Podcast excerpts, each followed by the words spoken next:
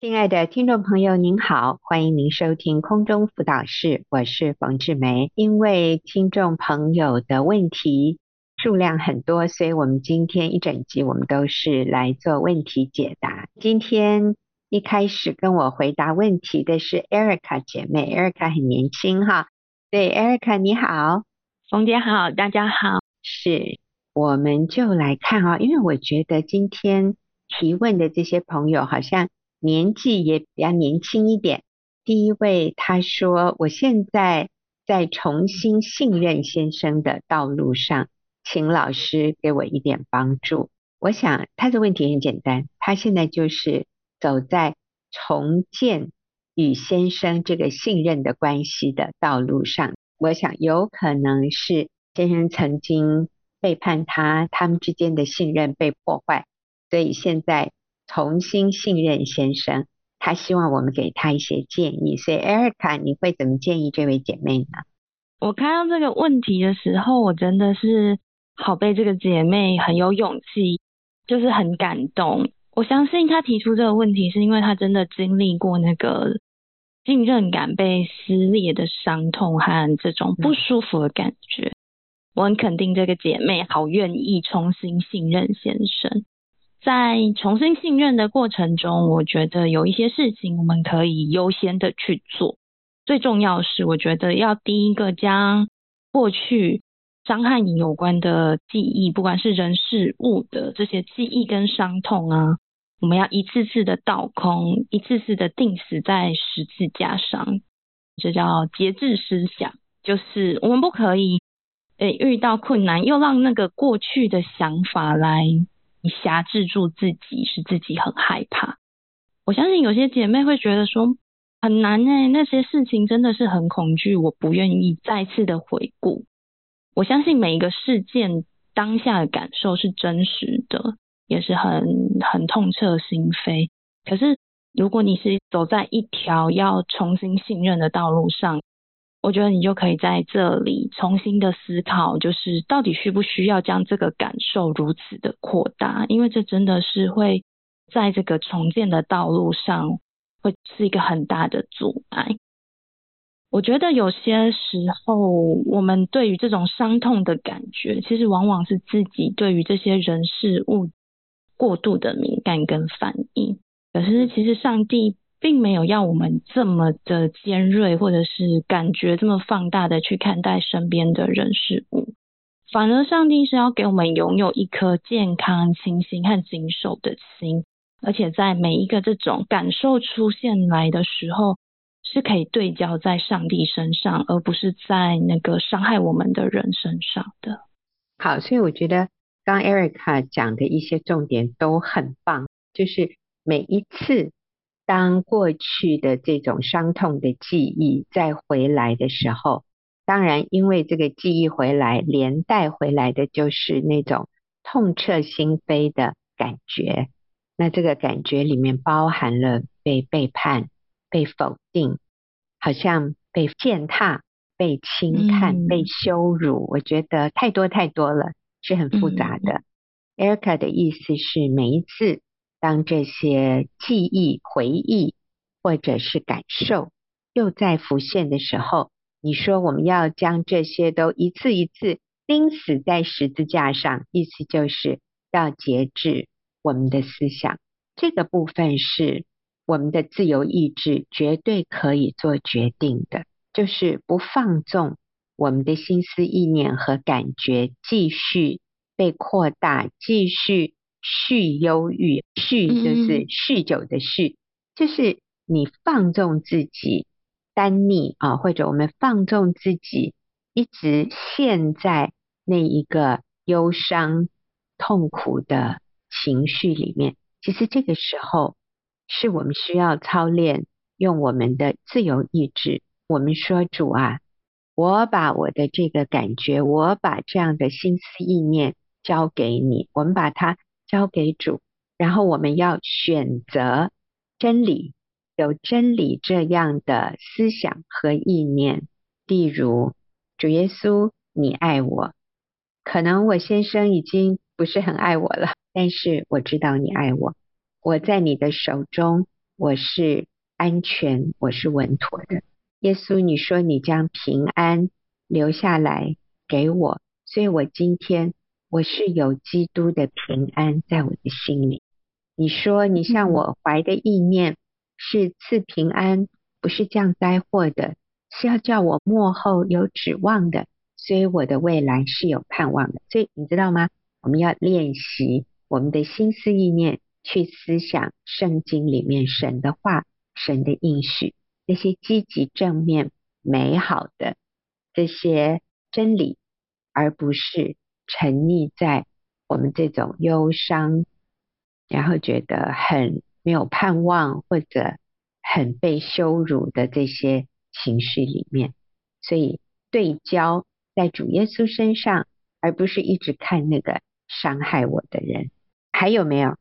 还有就是我在小组聚会中啊，就是很喜欢姐妹跟我分享的一句话，就是说我们在关系中，不管是修复的关系，还是日常一般的夫妻的关系里面，其实我们都可以有关系中的主导权啊。我很喜欢的一句话就是，哎，我不用等到有好的感觉才去做对的事哦，而是我要透过做对的事情来产生这个好的感觉哦。所以，就像刚刚冯老师也有提到，我们真的是再次的把先生交到神的手里。那我持续做我能做的事情，是不用等到有好的感觉才去做对的事，而是要透过先做对的事来得到好的感觉。那这句话啊，其实是在有一本书叫《胜过黑暗》，它的作者是 Neil Anderson，他讲的。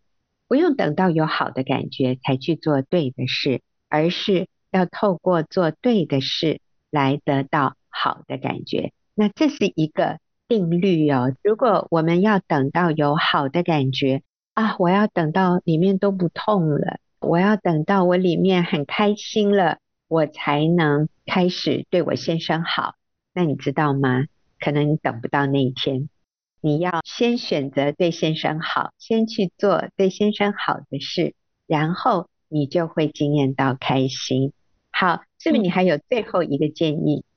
对，就是在这个重建信任的过程，真的是非常非常的辛苦，也会失去盼望。我觉得这都是很正常的，但你真的要记得，就是你绝对不要孤军奋斗。你一定要有一个好的属灵的肢体来互相的陪伴跟扶持。你要怎么寻找的话，你一定要确认这个肢体和这个团体是可以长期让你委身在真理的教导团体中。重建信任的道路，真的就很像是属四跟属零在拔河。那这个过程中，你一定要找到你拔河的队友。那这些队友。真的就是属灵的肢体，那这个过程中，你更有力气的去重建信任的道路上是有盼望的。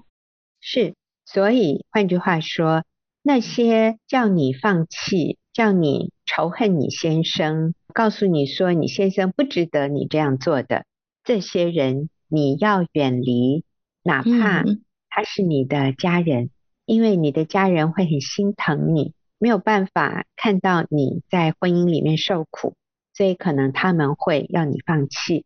那这些人，我们就劝你暂时不要跟他们太多的接触，因为他们的话会影响你。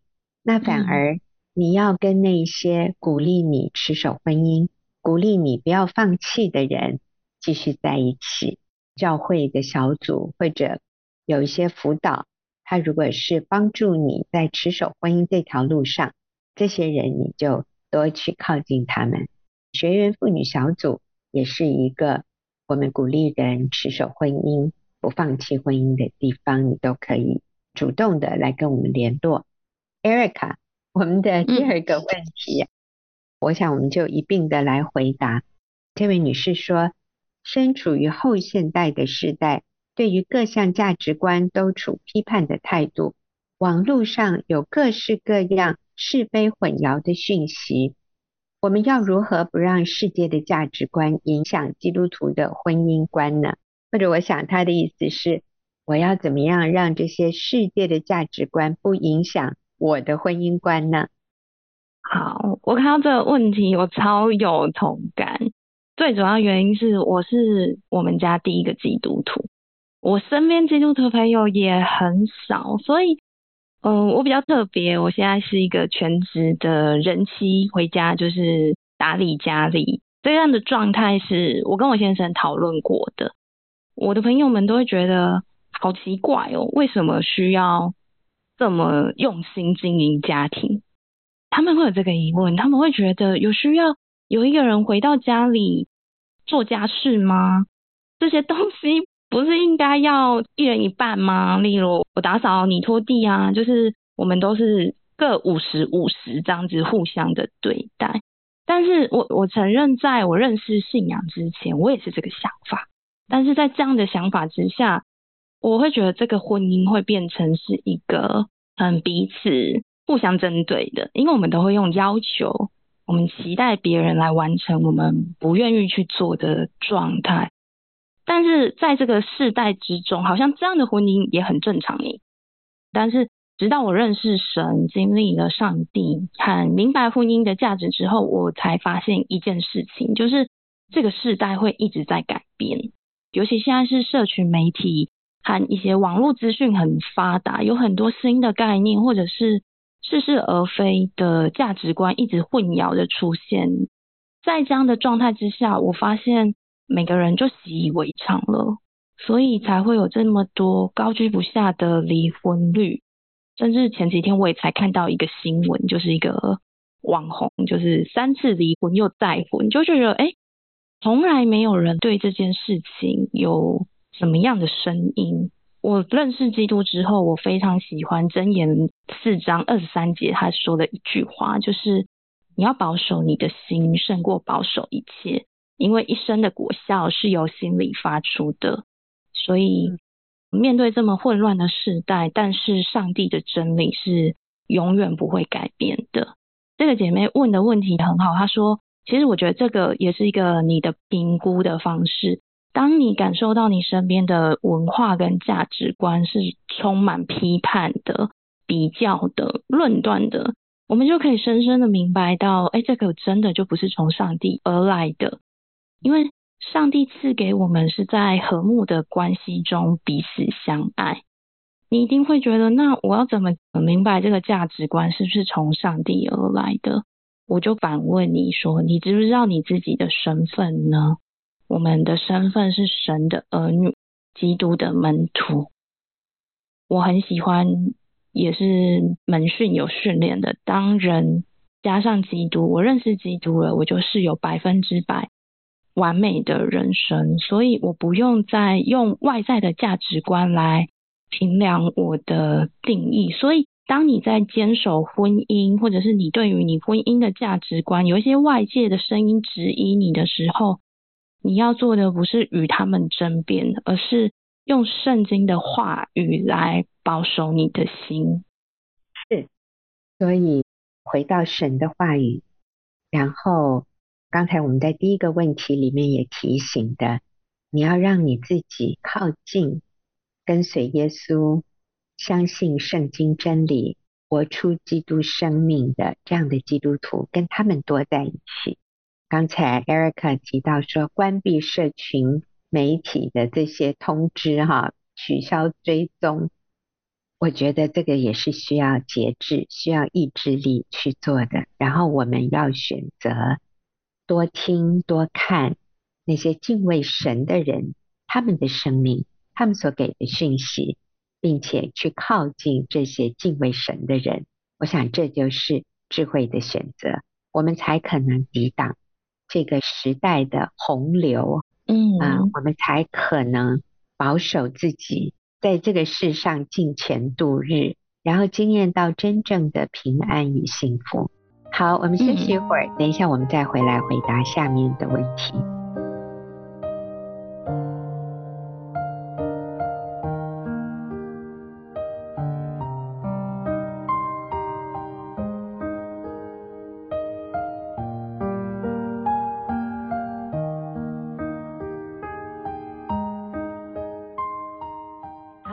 来看下面一个问题啊，也是一位妻子问的。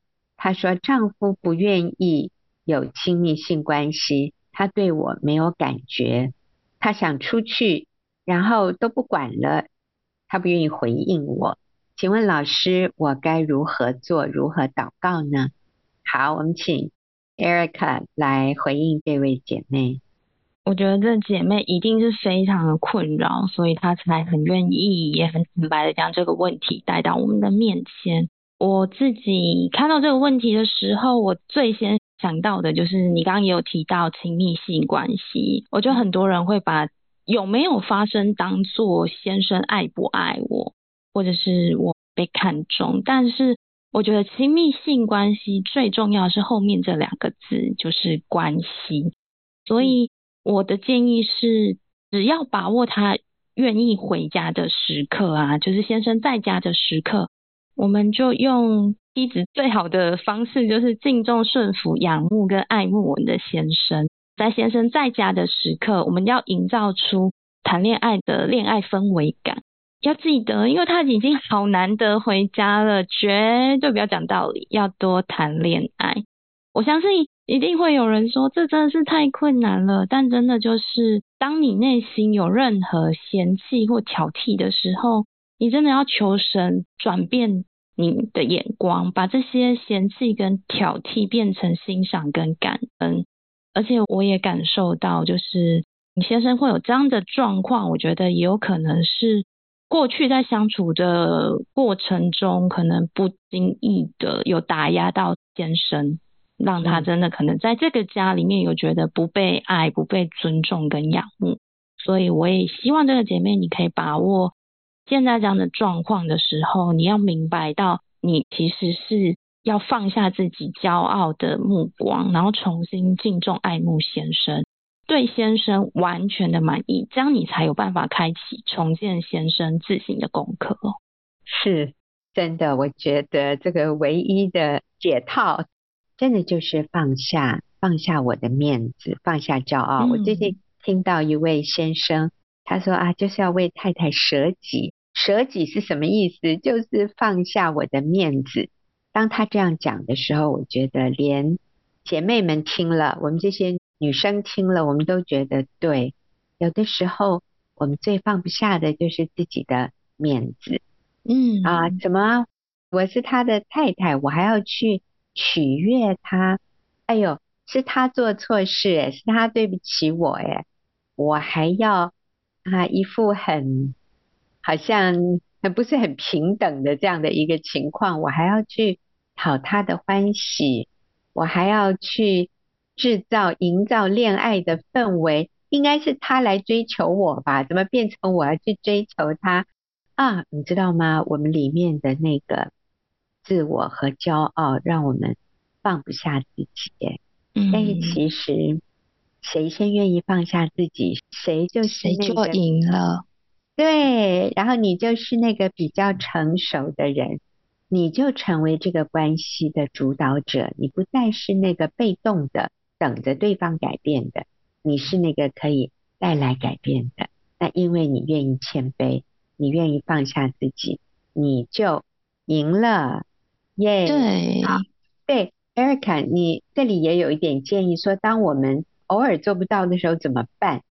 当我们偶尔做不到的时候啊，其实我们真的不要感到羞愧，而是可以更多的依靠神，因为。当你愿意谦卑的时候，就是你在越软弱的时候，你就会经历到神的爱。那我这个结论其实是从我小组姐妹的一个生命里面得到的。我可以跟大家分享，就是我小组中有一个姐妹，她其实也是因着婚姻风暴，那先生原本就是直接跟她分居离家，然后最后他们。哦，因为某些原因可以，嗯，姐妹可以搬回去跟先生住，但也是始终是分房。这个姐妹也是很谦卑，她也知道亲密性关系真的很重要，但是先生始终不愿意的状态下，她把自己就是都打理好，就是在家里面一样还是要把自己打扮的，就是整洁，不用不用说一定要刻意打扮的怎么样，可是就是整洁讨喜。然后，嗯，我记得他在小组中有分享。先生是不愿意姐妹进入房间的，但姐妹都会在先生下班下班前把那个床铺、床罩、床单都弄得好干净，香香的，有没有？就是像像那个旅馆、像民宿一样。对对，然后偶尔会点一点点蜡烛和一些漂亮的灯光，嗯、然后在每天跟先生只要能接触的部分上。哦，像出门前为先生开个门，然后给先生一个拥抱，从简单的肢体开始。然后虽然有时候姐妹的先生会回应她说：“不要不要这样碰我，我对你没有感觉。”对，跟这个姐妹的问题一样，但姐妹不因为这样而受伤，因为姐妹明白就是。她这样子去经营的关系，并且把握机会与先生有更多亲密的接触，虽然还没到亲密性关系，但她把握每一个这个机会，然后偶尔在路上呃散步的时候，去偷偷牵老公的手啊，就是都从这一点点小事情开始累积。那今年我就听到她说，哎，他已经跟她先生就是回到房间睡在一起了。那她也还在持续祷告，虽然亲密性关系还没被突破，但她还是很愿意从每一件小事情上顺服神，而放下刚刚冯姐说的放下面子的时候，其实这个关系就开始流动了。嗯，真好。好，那最后一个问题哈，我们就很快的来回应这个太太。她说，先生说要处理外女。可是仍然住在外面，而且消失。我们的孩子即将出生了，要如何继续呢？嗯，这真的是一个很棘手的问题。就是目前好像蜡烛两头烧，但是我相信上帝的真理是不变的。那我也看见了姐妹在回应中，好像。有提到，就是哦，他也有提到，其实先生有外遇，短暂回家后，但又跟不同人外遇，持续的外遇，那要如何坚持？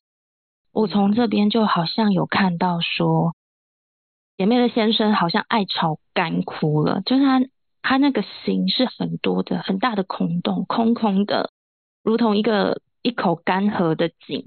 那现在姐妹你要做的事情，就是你要每天都。倒一桶水去湿润那个干涸的井，并且静静的那个等候水位上升的时刻。那倒水入井要怎么做呢？那就跟我们今天一整天回答的所有的问题都一样。我们真的是要从小事情、对的事情做起。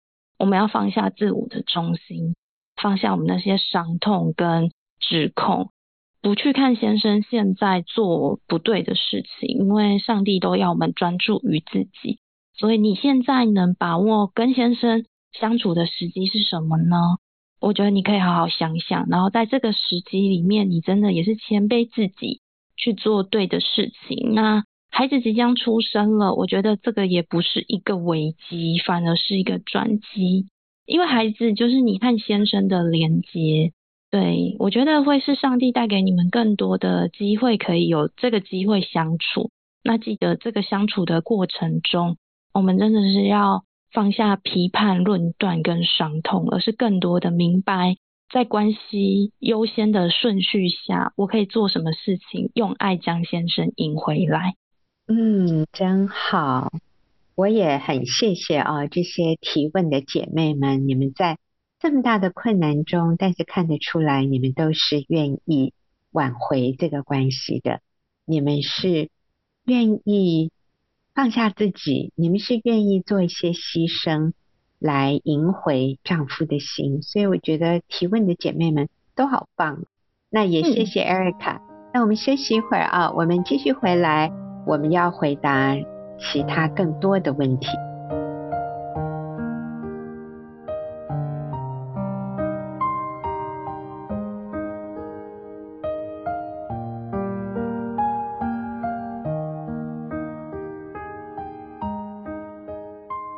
我们继续来回答下面的问题，然后下面的几个问题呢，我请到秀敏来跟我们分享。秀敏你好，冯姐好，是。那我们来看今天的下面这个问题是：我先生未信主，结婚三年了，到目前为止，他一直跟前女友保持联络，我经常会陷入反复的翻手机。我心里也感到无法信任对方，就是无法信任我的先生。我们的小孩一岁，我明白先生很专心于家里，但是他称对方是知己好友，而且前女友会主动的传信息给他，说怀念过去的美好回忆。我真的不晓得要如何处理。我想秀敏，你看啊，这位女士她去翻先生的手机，然后就被。前女友讲的这些话非常的困扰啊。嗯，他说，其实他说我明白先生很专心于家里，所以他现在是很专心于家里，嗯，但是他自己就是这位妻子会去翻这些资料、这些讯息，然后让他自己在很深的困扰里。我在想，如果我是他，我一直看到。这个先生和前女友的对话呀，我在想，我大概都很难活下去哈。嗯，所以我们来怎么帮助这位姐妹呢？是，我觉得这个人性很奇怪，有些时候我们明知道那个是痛苦的，可是我们就会去做让我们痛苦的事情。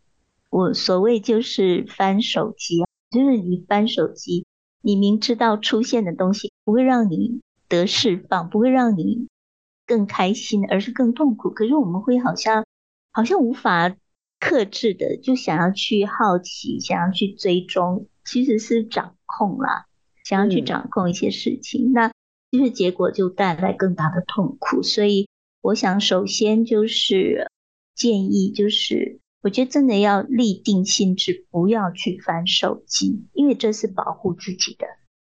因为当我们去看到这些一些蛛丝马迹的时候，反而会让我们更混乱，更无法回到婚姻的关系里面正常的去建立关系，会拦阻我们很多事情。所以我想，真的要学习节制，约束自己的心，不要去翻手机。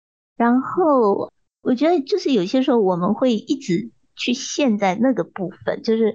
好奇先生到底在干嘛？那个啊，这个他们的互动是什么？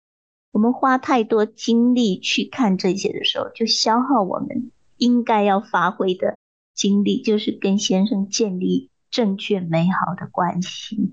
对，所以我想首先建议就是学习，我觉得这是很不容易的，但是我觉得靠主，我们来学习约束自己的心。不把自己放在一个会让我们受伤的地方，这样子，也就是学习不掌控啊。这个我们不要一直去看他们的互动，一直去改变，去阻止他们的互动，而是回到正确的关系里面，我们怎么样去大量的去经营跟先生的关系？那我想这里面就是学习不掌控，不论断。就学习比较焦虑，然后可能这些你看的结果会带来自怜啊、愤怒啊这些很错乱的一些情绪，所以我觉得我们就是回到正确的里面，就是当然你可以去跟先生沟通，告诉先生这是不合神心意的，这是不好的，可是你是无法阻止的，你是没有办法用自己的力量去阻止。我觉得我们不是去阻止，而是。回到跟先生建立更深、更稳固的关系，那我觉得这位先生很值得被肯定，因为他还是非常委身在家庭里面，爱家庭、爱孩子哈。那我觉得这是一个蛮值得肯定的，就很需要太太的支持肯定，就是你是一个很负责任的父亲，你是一个很爱家的丈夫。我觉得就是经常给他仰慕。对他满意这样的爱的言语。另外，我也建议，就是我觉得就是轻松幽默，就是有些时候我们把事情看得很严重的时候，人的心就会越抗拒听你的，就会越想要往错的方向走。我觉得就是幽默轻松的对待先生，我觉得可以撒娇的说：“哎呀，你这样子我会吃醋哎，这样子我会。”我会难过呀，类似这样。那另外就是我们自己可以示范什么是圣洁关系，在婚姻里面，我们可以示范说，我完全就是我的生命，我的人际关系里面是圣洁的，我跟先生以外的异性有任何的私下的这些联系，嗯、我觉得就是示范给先生看我对婚姻的委身。嗯、所以我想回到重点，就是我们只能来改变我们自己，我们不能去要求先生来改变。他是在一个错误的里面。嗯、那其实我觉得有些时候，先生这样子保持一个粉红知己的关系，我觉得他里面也是很需要被尊崇。这是一个虚荣的关系，很需要被肯定，很需要被仰慕。那我觉得太太这个部分是可以大量的去肯定先生、仰慕先生的。真的，真的是这样。我也提醒这位姐妹，你说你是基督徒，可是你先生不是，所以我们真的就要了解哈。我既然是属神的选民，我是基督的门徒。我是神的儿女，我们要分辨谁才是我们真正的仇敌。我们真正的敌人是魔鬼。那你知道今天魔鬼他有一些火药，他有一些武器。你知道那个武器还有这些火药、军火 是什么吗？就是他会把一些消极、负面、悲观的思想放在我们的里面。当你去翻你先生的手机的时候，你就是去接受撒旦的军火，这些就是他的、嗯、他的炸弹，他的炸药，就是那个女的跟你先生之间的对话，你一直去收集，你一直去收集来放到你这边，就会在你里面爆炸。所以我们一定要拒绝，我们一定要拒绝去收集魔鬼的火药，嗯，然后拿来炸自己。你越去偷看，你越去收集这些资讯。你就越被炸得遍体鳞伤。这里在雅各书第三章里面，他说：“你们心里若怀着苦毒的嫉妒和纷争，就不可自夸。”这里说这样的智慧不是从上头来的，乃是属地的、属情欲的、属鬼魔的。在何处有嫉妒纷争，就在何处有扰乱和各样的坏事。唯独从上头来的智慧，从神那里来的智慧，先是清洁，后是和平，温良柔顺，满有怜悯，多结善果，没有偏见，没有假冒，并且使人和平的，是用和平所栽种的义果。所以，我们看从神来的跟从魔鬼来的是相反，魔鬼来的就是。扰乱、纷争、嫉妒，带给我们极大的痛苦；而从神来的呢，是清洁、和平、温良、柔顺，满有怜悯，多结善果，没有偏见，没有假冒，然后使人和平的，是用和平所栽种的义果。所以，我们要家里有和平，我们要家里有温良、柔顺，有这些美好的。氛围，我们要拒绝魔鬼的谎言，说你先生已经不爱你了。你最好多收集一点证据。你看他们这样子，你很危险哦，你的婚姻很危险。各位，我们要拒绝这些谎言，不要再去看。然后我们要专注在先生已经做得好、做得对的地方。我们要去专注的经营跟先生的关系。我们靠主喜乐，不靠先生喜乐。我相信你先生会看到，哎，你最近有改变呢，你的这个信仰很厉害哦。嗯、我想你的先生会开始对基督的信仰更多的被吸引，更多的羡慕你里面所有的这种充满平安喜乐的生命。要他信主就不是那么困难了。好，我们休息一会儿，等下再回来回答下面一个问题。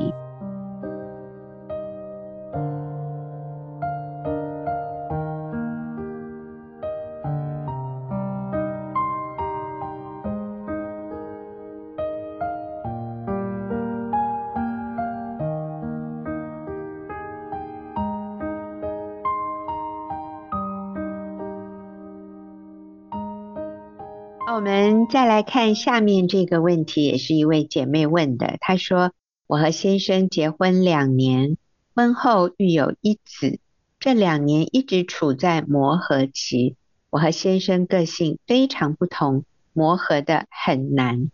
这两年我很沮丧，对婚姻也很挫折，常常有忧郁的情绪，常常哭，也有想离婚的念头。请问我该如何度过这个磨合期呢？好，我们请秀明姐姐。你知道这个人，她说 她结婚两年，是，所以我想开始这个阶段，她突然发现。怎么跟我以前想象的不一样呢？太多的失望，太多的沮丧。怎么我先生跟我这么不一样呢？我们差异太大了，都有点想离婚了。然后也是刚生了孩子，小孩一岁，可能他觉得好多的自由也都被剥夺了，没有办法像以前那么潇洒的过日子。好，所以请秀敏给他一些安慰和鼓励。是。啊，我想很不容易。其实我看到题目的时候，我一直在思想 磨合期。我在想，嗯，我结婚已经快三十二年，我就在回想我自己，我我没有磨合期过。刚结婚的时候，哎，我发现我自己现在看我自己，我觉得那是一个我自己非常自我中心的期，不是磨合期，就是。可能从谈恋爱的状况进入婚姻里面以后，我说我啦，就是我还保持着那个公主的身份，就是我要做公主。所谓做公主，就是被捧，你要听我的，你要满足我的期望。一旦我在这样的态度里面的时候，就产生了磨合期，就产生了 痛苦，因为每个人都想要。我在想，可能我的先生也希望我听他的，什么都要以他为主。但当我们都主张自己的时候，那个磨合就很难。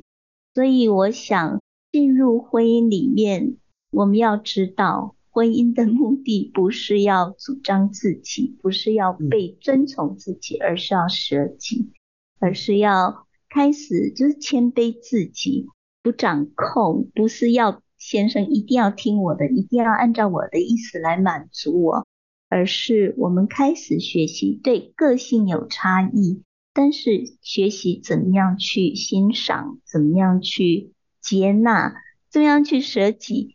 我们越能够开始学习谦卑舍己，你的那个磨合期可能就越快度过，可能就越短。所以总而言之，我想要。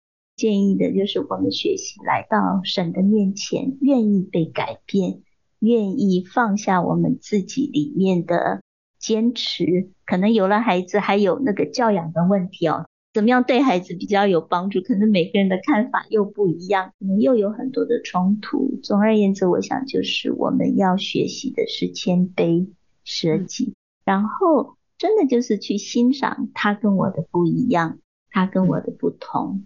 而不是觉得他为什么跟我差那么多，然后为什么他不能像我一样？我觉得就是愿意被神来雕塑、改变。真的，其实你跟任何人结婚都一样，所以你说你有离婚的念头，哇，请千万不要有幻想，认为换一个人会更好啊，绝对不会，因为我们跟任何一个人都有很大的差异。因为上帝造我们每一个人是这样的独特，我们是这样的有自己的想法，有自己独特的个性，甚至一些观念、一些做事的方法都是非常不同的。但是，一开始为什么会进入婚姻呢？其实就是我们发现跟对方在一起，我觉得很快乐。嗯，他把快乐带给我，他也觉得我把快乐带给他。那为什么我们？在结婚之前，我们会把快乐带给彼此。那我想，当然第一个是上帝造男造女，本来就是彼此吸引的。那这是一个很强烈的一个元素，就是两性之间的差异。另外一个，真的就是因为我们个性上有很大的差异。我记得我第一次见到我的先生，当然我是先听到他的祷告，嗯，哦，这个弟兄的祷告好吸引我哦，我就觉得。他真的与神有非常亲密的关系，后来跟他相处，我就也真的很喜欢他，因为他就是跟我非常的相反，在人际关系上，我是一个很外向，我是一个很主动，那我先生他是很内向，他做事很谨慎。那我以前年轻的时候，我就很爱冒险，现在不敢了哈。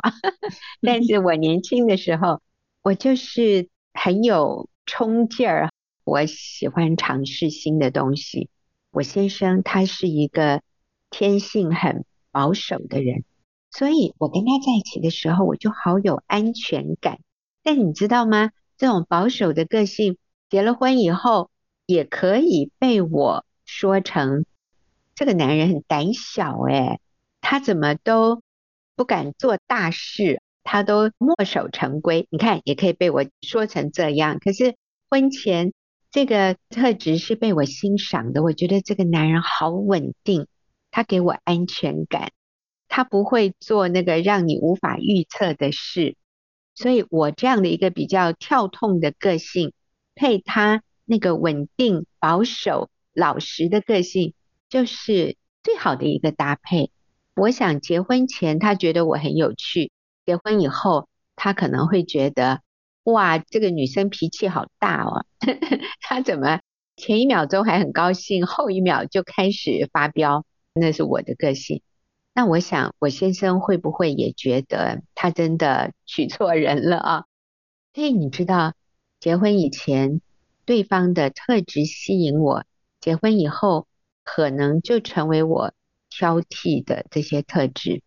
那你说这是谁的问题？这是我的问题。我要学习欣赏、接纳对方与我不一样、与我不同的点。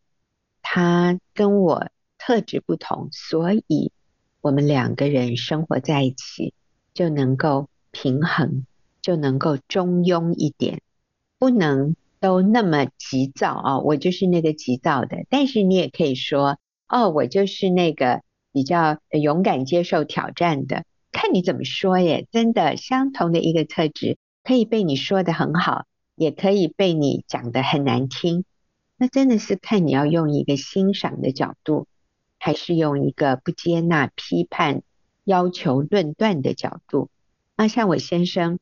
我现在就看到哦，还好我跟他结婚，不然我都不知道我闯多少祸。李哥就是帮我踩刹车的那一个，我是加油门的，他是踩刹车的。还好有人帮我踩刹车，一个车子怎么只能有油门没有刹车呢？那真是完蛋了。当然，一个车也不能只有刹车没有油门啊，有这个车子做什么？所以。我们是妻子的角色，结了婚以后，我们就要敬重顺服先生的带领。还有很多夫妻是为了用钱的方式，那个用钱很大方的，就要学习紧缩一点；然后那个很舍不得花钱的，就要学习手松一点，这样才好诶。不是那个手松的都好，也不是那个。很算计的，就是很谨慎的人才是好。我觉得有些该花钱的时候，我们就要放心的花；但是该守住的、该紧缩一点的时候，我们一定也要愿意紧缩，要愿意节省。所以夫妻俩就是这样的一个最美好的搭配互补，这是上帝的智慧。这位妈妈，你结婚两年，你的宝宝一岁。你们爱宝宝最好的方式就是父母，就是你们夫妻彼此相爱，去欣赏你先生给你不同的地方，然后也要知道自己绝对不完美，你不是完全都对的，你先生有很多的地方是可以帮助你、帮你平衡的。如果你先生不接受你的看法，你要愿意放下自己，敬重顺服他，你就会发现。